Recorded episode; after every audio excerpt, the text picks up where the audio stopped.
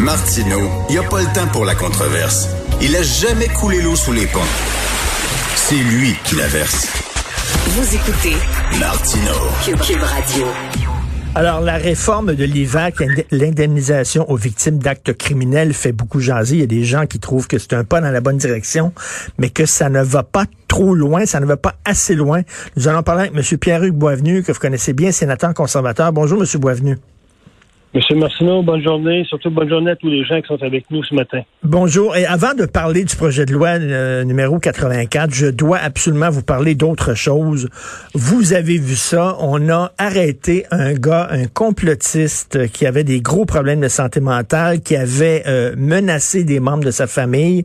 Il était en possession d'une arme semi-automatique avec 1000 munitions 13 bombes artisanales qui étaient en état de, fonctionnement, de marche, on l'a renvoyé chez eux en attendant son procès. M. Boisvenu. Le gars avait une arme semi-automatique puis 13 bombes. C'est notre loi, c'est notre système où, dans le fond, des gens qui sont qui sont malades, profondément malades, euh, la loi sur la santé mentale, notamment au Québec, euh, donne très peu de moyens à, à la justice, au corps médical pour retenir ces gens-là, normalement plus que, que 48 heures pour les évaluer. Mais ça, ça c'est un cas particulier, à mon avis, qui aurait dû être envoyé à Pinel et gardé sous surveillance là euh, plus que 24 heures. Ben oui. Euh, toute la problématique de santé mentale au Québec, M. Martineau, vous le savez, c'est le parent pauvre de la santé. Tout à Encore fait. le week-end dernier, un, un garçon qui a tué son, son père ou sa mère. Sa mère. Qui a agressé sa mère. Euh, écoutez, et, c'est pas parce qu'on n'a pas de moyens ou d'approche hein, pour régler ça. Les solutions existent, mais je pense qu'on manque de courage politique. Vous savez qu'actuellement, M. Martineau, 50% des femmes qui sont incarcérées au Québec souffrent de troubles mentaux et on vient d'atteindre 40% des hommes. Donc, les nouveaux centres d'accueil pour les personnes qui souffrent de maladies mentales, ce sont les pénitenciers ou les prisons, alors qu'à mon avis, ce n'est pas du tout vers ces endroits-là qu'il faut les diriger, mais plutôt d'avoir des centres de contrôle, ce qu'on appelle du contrôle. Vous savez, il y a un projet au Canada qui donne des qui donne des résultats formidables, baisse de 90 de, de, de récidive. Euh, ça s'appelle At Home chez soi. C'est soi. C'est des gens qui sont obligés à un couvre-feu, obligés à un suivi médical et euh, où on leur donne une hygiène de vie là pour se prendre en main. Et ça donne Mm. des très bons résultats. Et ça coûte quatre fois moins cher Hum, je vais me- m'informer là-dessus, mais c'est vrai que la, la place de ces gens-là, euh, ces, pauvres personnes-là, ce n'est pas en prison. Et euh, autre chose aussi, il y a eu un rapport sur euh, le meurtre de Marilyn Lévesque, cette travailleuse du sexe qui a été tuée dans un hôtel en région de Québec, à Sainte-Foy. Et on apprend que l'agent de libération conditionnelle de son assassin lui avait permis à trois reprises d'aller voir des travailleuses du sexe. Oui, et on a donné à deux commissaires, euh, deux, deux coprésidents, le, le, le travail de vérifier ce qui avait bien été fait. Aucune, aucune sanction, aucune évaluation sur le travail des, des commissaires. Et quand j'écoutais euh, le député euh, Lightbound qui disait que les deux commissaires étaient gens totalement indépendants pour faire cette, les présidents totalement indépendants, alors qu'un des deux coprésidents travaille pour le service correctionnel depuis 2008 on va repasser pour l'indépendance, n'est-ce pas? Ben, tout à fait. La personne, ça son agent de libération conditionnelle, avait même pas euh, vraiment lu euh, toutes les, transcriptions du procès, n'avait pas euh, mis été au courant du passé très lourd de cet homme-là qui traînait un passé de violence envers les femmes. On lui a permis de sortir puis d'aller voir le travailleur du sexe. C'est scandaleux. Vous en parlez souvent euh, de notre euh, la complaisance de notre système de justice, mais là, ça, c'est deux, c'est deux exemples probants. Je reviens sur le projet de loi 84.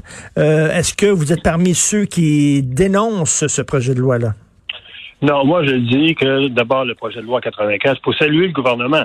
Le gouvernement fait une promesse durant la campagne électorale de reviser l'IVAC.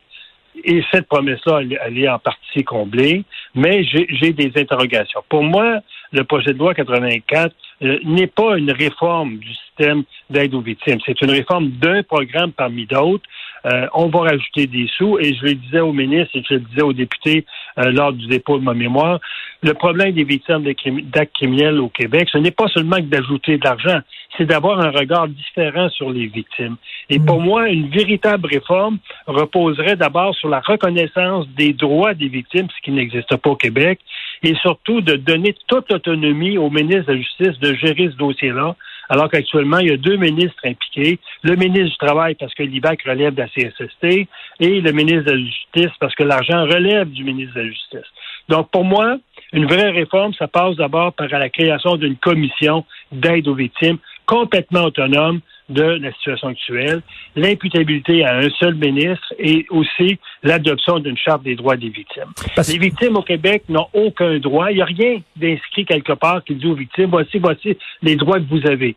Vous avez des droits pour les accidentés de la route, vous avez des droits pour les accidentés de travail, mais pour les victimes de criminels, euh, ce sont des gens qui doivent faire la preuve qu'ils sont victimes alors que le système doit faire la preuve que le criminel est criminel. C'est pour moi, c'est un peu le monde à l'envers. et ça fait ça fait longtemps qu'il y a des gens qui dénoncent ça, dont vous, euh, M. Boisvenu, mais il n'y a rien dans la loi 84 pour changer ça? Non, la loi 84 vient juste ajouter de l'argent pour euh, compenser plus de victimes. Et ça, je dis bravo. Je pense entre autres hmm. aux victimes d'exploitation sexuelle, violence conjugale. Et elles vont être plus aidées plus facilement. Ça, je dis bravo. Mais moi, ce que je dis au ministre, allez plus loin dans la réforme. Je pense à l'IVAC, euh, M. Euh, Martineau. tout le personnel, toute l'organisation d'IVAC est à l'édifice des Jardins à Montréal et toutes les communications avec leurs victimes se font par téléphone.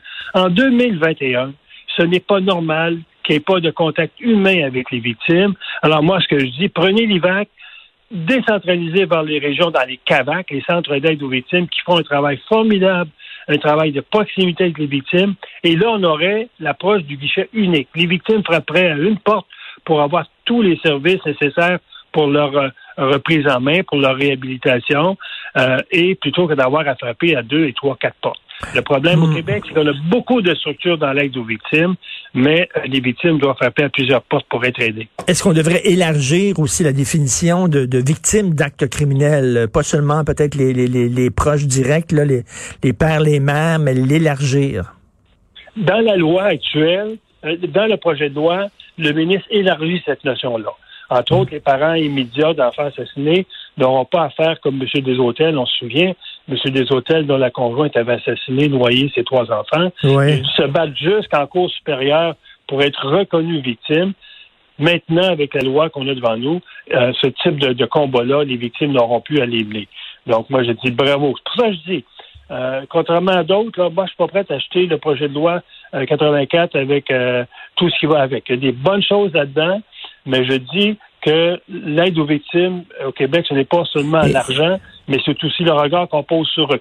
Vous savez, M. Martineau, le Québec, à lui seul, va dépenser autant que toutes les provinces canadiennes. C'est énorme. Hmm. Mais ce que je dis souvent, c'est que le Québec ne dépense pas trop ni pas assez. Il dépense mal. Et euh, il faut dire là, pour les gens qui nous écoutent, là, c'est, c'est pas parce que les victimes d'actes criminels veulent faire un coup d'argent. Souvent, c'est des gens qui sont traumatisés, qui ne peuvent pas aller travailler parce qu'ils sont trop là, sous un choc. Ils ont besoin d'aide psychologique et ça, ben ça coûte de l'argent. C'est pas c'est pas parce qu'ils veulent faire de l'argent, c'est pas parce qu'ils sont en train de monnayer euh, la mort d'un proche. Là. Imaginez-vous, vous êtes victime d'un acte criminel, que ce soit une agression dans la rue, une intrusion de domicile, et ça vous traumatise pour des semaines, et par-dessus ça, vous, vous devez venir faire la preuve que vous avez été victime d'un criminel. C'est le seul endroit dans le système de justice où ce sont les victimes qui doivent faire la preuve qu'elles sont victimes, alors que partout, c'est à l'État à faire la preuve que l'exemple que le criminel a commis un crime. Donc, il y a seulement que les victimes d'un criminel au Québec qui doivent faire la preuve qu'elles sont victimes, alors quand on pense qu'on n'a pas l'énergie, on n'a pas hmm. la force de, se combattre, euh, et là on est contesté. Hein, on se souvient le fameux rapport de Mme euh, Saint-Germain en 2016 qui avait dit que l'aide aux victimes au Québec, c'est une approche d'exclusion plutôt que d'inclusion.